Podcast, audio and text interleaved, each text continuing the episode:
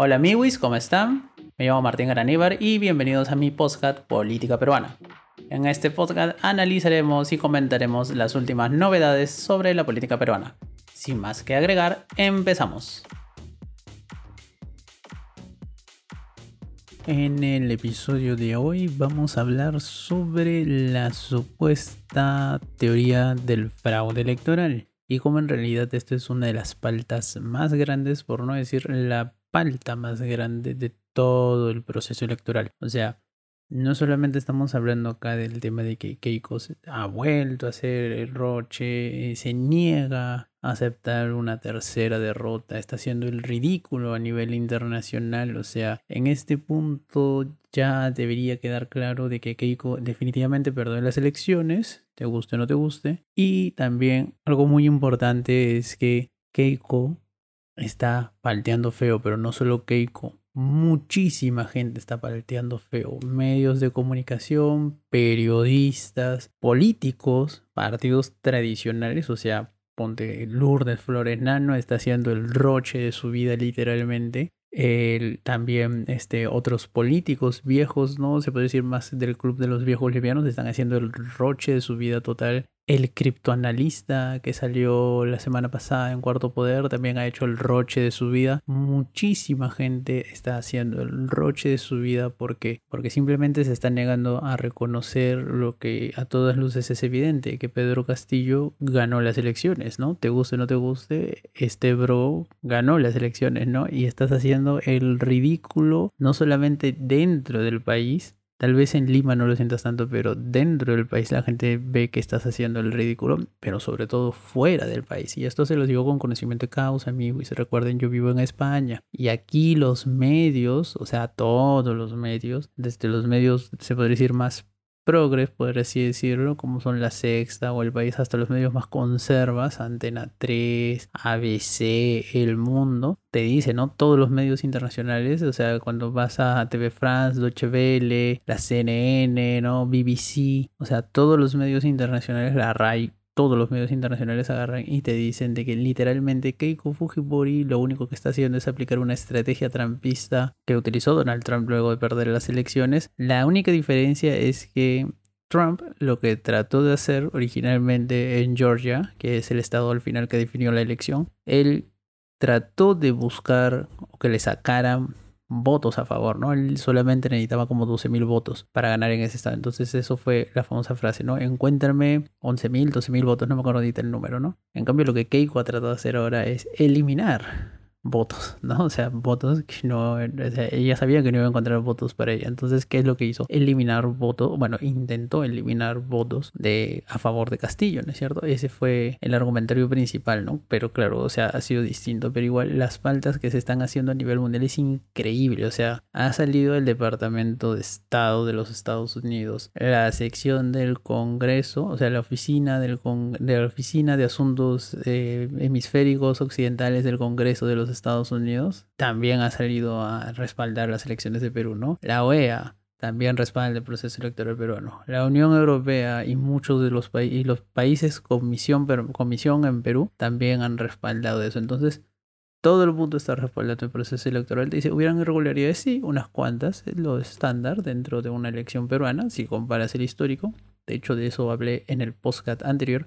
Pero el proceso en sí ha sido limpio, ¿no? Ha sido transparente y el proceso se llevó a cabo con todas las garantías democráticas, ¿no? A pesar del contexto de pandemia y COVID y todas estas cosas, ¿no? Eso es algo que, todos los actores externos reconocen al Perú. El único que no reconoce que las elecciones fueron limpias, justas y transparentes es ese sector de la población muy proquequista y que literalmente no quiere ver a Castillo ni en la sopa. Ese es el gran problema. ¿No es cierto? Que esta gente literalmente no quiere ver a Castillo en la sopa, entonces están haciendo todo lo humanamente posible para evitar eso, ¿no? Y ahí es cuando salen ya las famosas paltas que nos ha dejado estas elecciones, ¿no? Lourdes Flores hablando de fraude, demostrando las supuestas pruebas, ¿no? De que había un fraude masivo y sistemático y al final nada, ¿no? Eh, los abogados que presentaron las nulidades, ¿no? Palteando feo y para colma haciéndolo mal, ¿no? Se les venció algo tan fácil como el plazo. O sea, eso es palteante ya a nivel legal, ¿no? O sea, no se te puede vencer un plazo, brother. Eso es básico, básico. Uno lo aprende, tal vez no en la facultad, pero si lo aprendes de practicante. Te mataban si se te vencía el plazo y no presentabas un escrito. Fuiste. Pero acá a esta gente se le pasó, ¿no?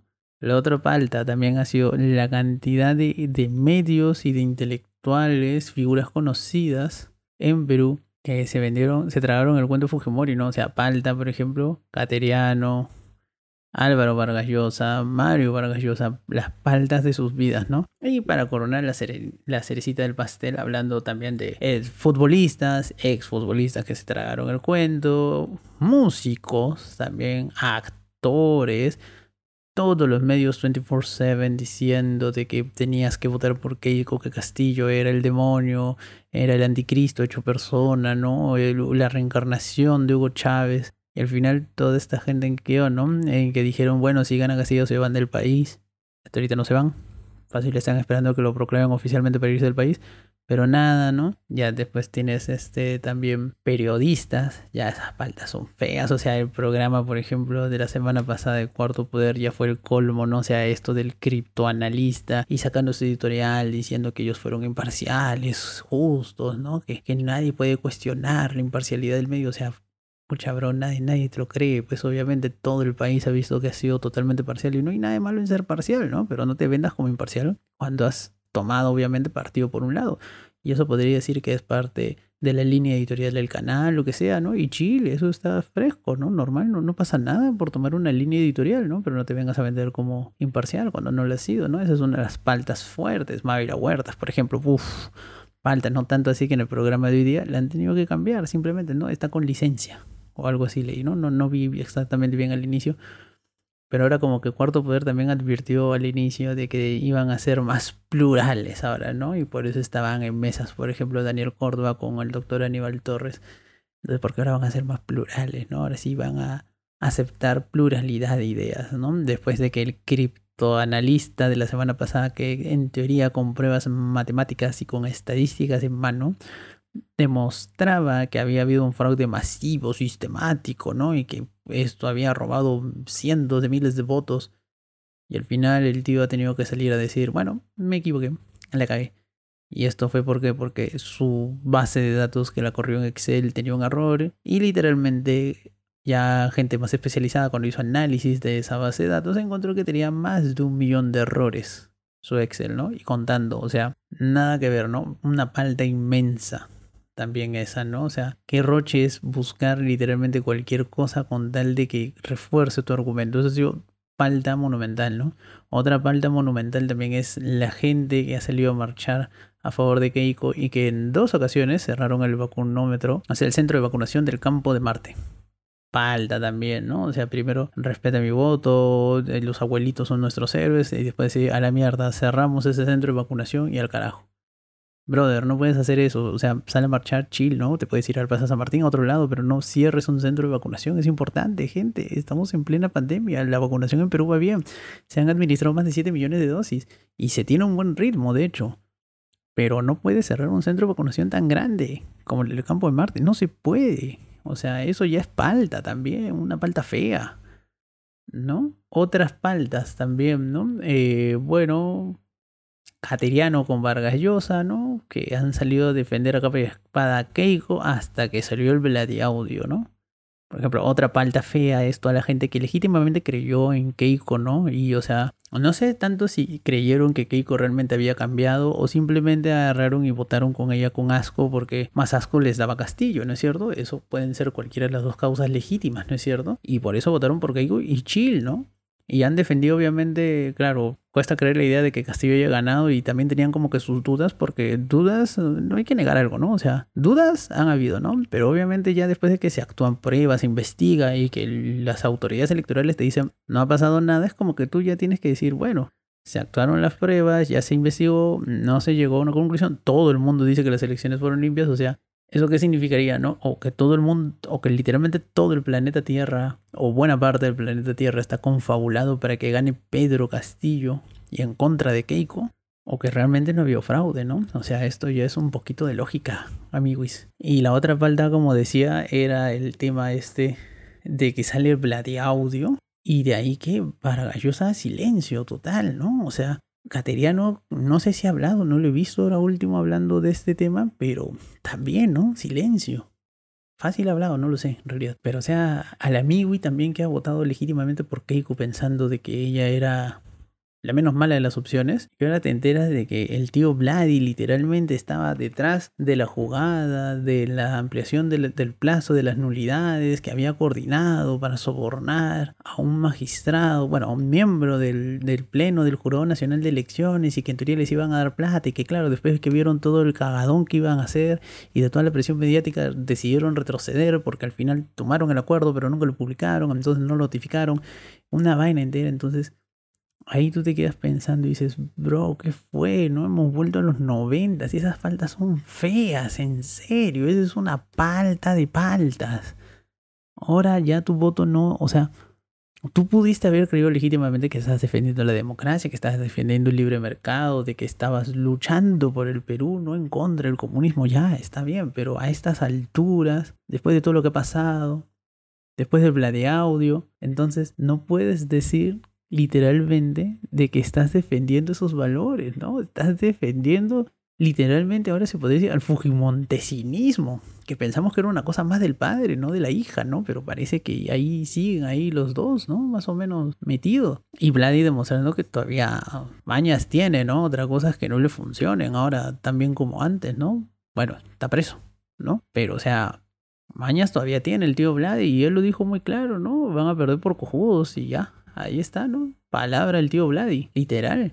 La idea del fraude ya es insostenible en el tiempo, ¿no? Por ejemplo, el habeas data que presentaron ahí, denegado, ¿no? una acción, si no me equivoco, creo que era un amparo que había pedido Bienstein, un pedido para solicitar la nulidad de la segunda vuelta, también fuera, no pasa nada, ¿no? Lo declararon, le dijeron no al lugar, fuera.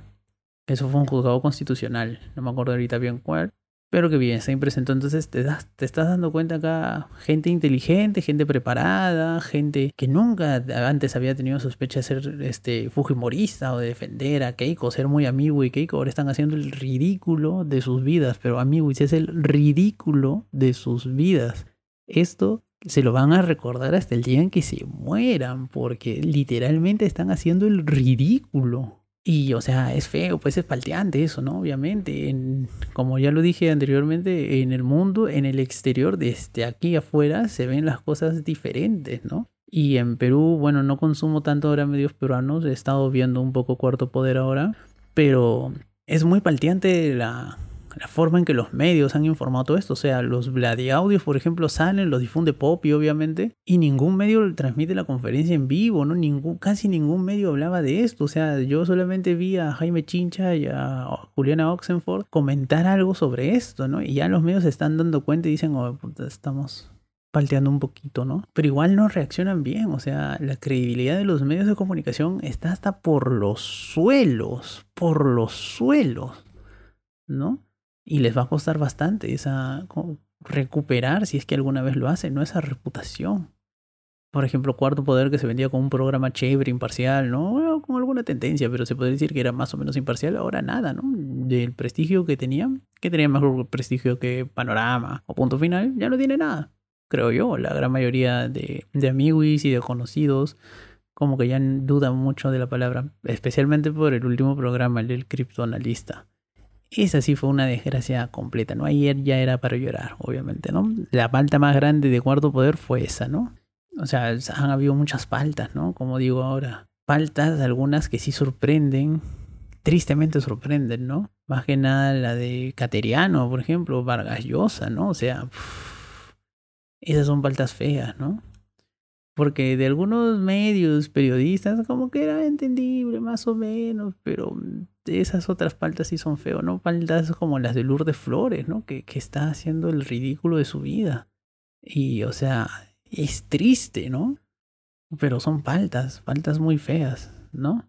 Y esta elección nos está dejando muchas de esas cosas, ¿no? Faltas horribles, o sea, literalmente también nos ha dejado otras cosas que se podría decir que no son tan faltas, ¿no? Pero también una paltaza de este lado de, de Perú Libre es este cómo han ninguneado a Cerrón, ¿no? O sea, antes él tuiteaba, estaba así súper achorado todo y ahora no tuitea nada. Si Castillo dice algo, Cerrón en su Twitter y en su Facebook ya está repitiendo lo mismo que, que Castillo. Entonces parece que han logrado controlar a este tío, ¿no? Que está medio desfocado así, ¿no?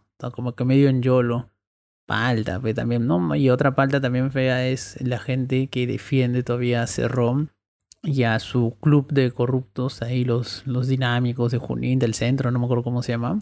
Palta, eso también, ¿no? O sea, bien palta defender a esa gente, o sea, encuentras una presunta organización criminal y les encuentras con dinero en efectivo, con money money y en maletines, es como que palta, pero no puedes defender lo indefendible, ¿no? O sea, bien ahí Castillo como que en cuadra, bueno, ni cuadrarlo, ¿no? Pero en ignorar a Cerrón más que nada, ¿no?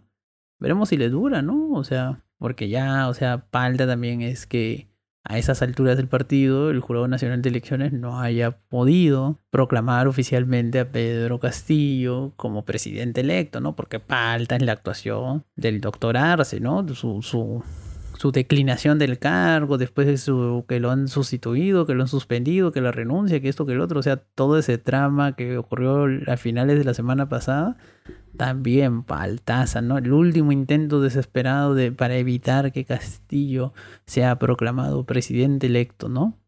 El, la jugada de, del doctor Arce, ¿no? Y al final parece que él es el que está coordinando la coima, ¿no? La cutra que en teoría había había organizado Vladimiro Montesinos, ¿no? Entonces, falta también, ¿no? Obviamente eso. Falta grande también la del doctor Urbio, la expresidente del TC, que literalmente está haciendo una falta monumental, ¿no? O sea, él que es un abogado, que ha sido presidente del TC, alguien que sabe y sabe que las decisiones en materia electoral que emite el Jurado Nacional de Elecciones son inapelables, no se pueden cuestionar en un proceso ordinario, salvo que te metas una fumada alucinante para que tal vez por un amparo pueda pasar algo, pero igual, ese proceso de amparo en caso de que lo acepten, no podría evitar la proclamación de resultados oficiales, pero igual el doctor falta, ¿no? ¿Y por qué? Muchos se preguntarán por qué toda esta gente instruida, preparada, inteligente, en teoría. No, en la práctica. Hace esto, ¿no? ¿Por qué cometen estas faltas? ¿Será porque Castillo les da pánico? ¿Será porque realmente se han tragado el floro de que él es el terror comunista encarnado en un peruano? ¿O será simplemente de que tienen ciertos prejuicios y o discriminaciones y o un estereotipo negativo sobre Castillo, ¿no? Bueno, que es alguien de la sierra, que no habla bien o elegante, ¿no? Que no es parte de la élite como ellos son, ¿no? Podría ser eso, tal vez, no lo sé, ¿no? Tal vez sea una mezcla de los tres, tal vez sea solamente alguno de esos factores, ¿no? Pero quién sabe, ¿no? Esa ya es una pregunta que ellos deberían responderse, ¿no? Pero obviamente, basado en alguno de esos tres factores, entonces esos tres factores son los tres factores, es que esta gente está motivada por un miedo prácticamente irracional y están haciendo las paltas de su vida, ¿no? Y eso es obviamente triste. No es bonito ver a gente así haciendo las paltas, ¿no? También es una gran fábrica de memes, ¿no? Que eso es algo siempre bueno que, que genera la política peruana, ¿no? Somos gran, una gran fábrica de memes y una gran fábrica para una futura serie de Netflix sobre política, ¿no? House of Cards quedó chiquito al costado de, de la política peruana, ¿no? Pero, por ejemplo, ya esto ya es palteante, ¿no? O sea, ya paltea mucho en realidad. Y es feo, pues, ¿no? Que tanta gente haga tanta palta. Pero bueno, parece que las faltas van a continuar por lo menos un poquito más hasta que ya por fin el Jurado Nacional de Elecciones, que ahora únicamente tiene 260 nulidades, apelaciones que tienen que resolver, eso es lo último que falta para que ya formalmente declaren a Pedro Castillo presidente electo, el último que falta, ¿no? Ingresaron 270 apelaciones, pero resolvieron solamente 10. Así que faltan 260. Así que ya saben, amigos, pónganse las pilas y fácil esta semana acaban y ya se podría tener presidente electo, ¿no? Aunque algunas ya jurados electorales especiales ya están proclamando resultados parciales, porque así es la ley, ¿no? O sea, cuando el Jurado Nacional de Elecciones resuelve, le devuelve la pelota al Jurado Electoral Especial para ver si había una modificación o no. El Jurado Electoral Especial dice, bueno, como no hay modificaciones, proclamo mis resultados, lo manda a la oficina descentralizada de procesos electorales y ellos a su vez lo mandan al jurado y ya está ahí va juntándose la información, ¿no? Para que vean el sistema electoral peruano es más o menos complejo, pero está bien organizado y es descentralizado, ¿no? Porque por un lado tienes la OMP, por el otro tienes los jurados especiales, electorales especiales, por el otro tienes el jurado nacional. Y así funciona, pues amigos, por eso tenemos un buen sistema electoral, que nos ha costado tiempo tener ese buen sistema electoral. Obviamente no todo fue color de rosas. El jurado nacional de elecciones existe desde la década de los 30, pero durante mucho tiempo eso no significó que fuera algo totalmente limpio y transparente, ¿no? Pero por algo se empieza. Y bueno amigos, este ha sido el episodio de las paltas electorales y esperamos que próximamente se proclame a Pedro Castillo ganador para terminar con la segunda temporada del Postcat Política Peruana referente a las malditas elecciones, ¿no? Porque realmente ya está esto como que gastando un poco, ¿no? Pero bueno, esperemos que esto suceda pronto, esperemos que ya las cosas mejoren y esperemos, por el bien del país, que una vez que se proclame a Pedro Castillo ganador, empiece un periodo de diálogo, ¿no? Y de reconciliación, porque, o sea, lo importante acá no es decir, ah, yo gané, tú perdiste, tú hiciste el riesgo de tu vida, tú has hecho paltas, ya, pudiste haber hecho las paltas que quieras, pudiste haber hecho el roche de tu vida, pudiste haber hecho el ridículo a nivel nacional e internacional, pero el objetivo es construir puentes, hacer política, como lo dije también en otro podcast anterior, en la política se trata de diálogo, construcción, negociación, entonces eso es algo importante que hay que hacer, ¿no? Hay que volver a hacer política en serio. Y eso implica hablar y negociar entre todos los actores políticos, piensen igual que nosotros o no. Pero lo importante es negociar, ¿no? Y lo importante es hacer política. Y para la política se necesita a todos los actores políticos, ¿no? Todos tienen que ir y con todos se tiene que negociar que con algunos va a ser más fácil y con otros más difícil, definitivamente sí. Pero es lo que se tiene que hacer, ¿no es cierto, amiguis? Entonces, ese fue el episodio de hoy del podcast. Y ya lo saben, nos vemos próximamente, espero que pronto, porque esta semana he estado súper ocupado y no he tenido tiempo de hacer muchos mini resúmenes ni hacer un podcast, así que esperé al fin de semana para poder hacer esto porque recién ahora tengo algo de tiempo libre. Y nada, nos vemos en la próxima y esperemos que sea pronto para saber si proclaman ya a Castillo ganador o no. Espero que les haya gustado este podcast. Cuídense, nos vemos, bye bye.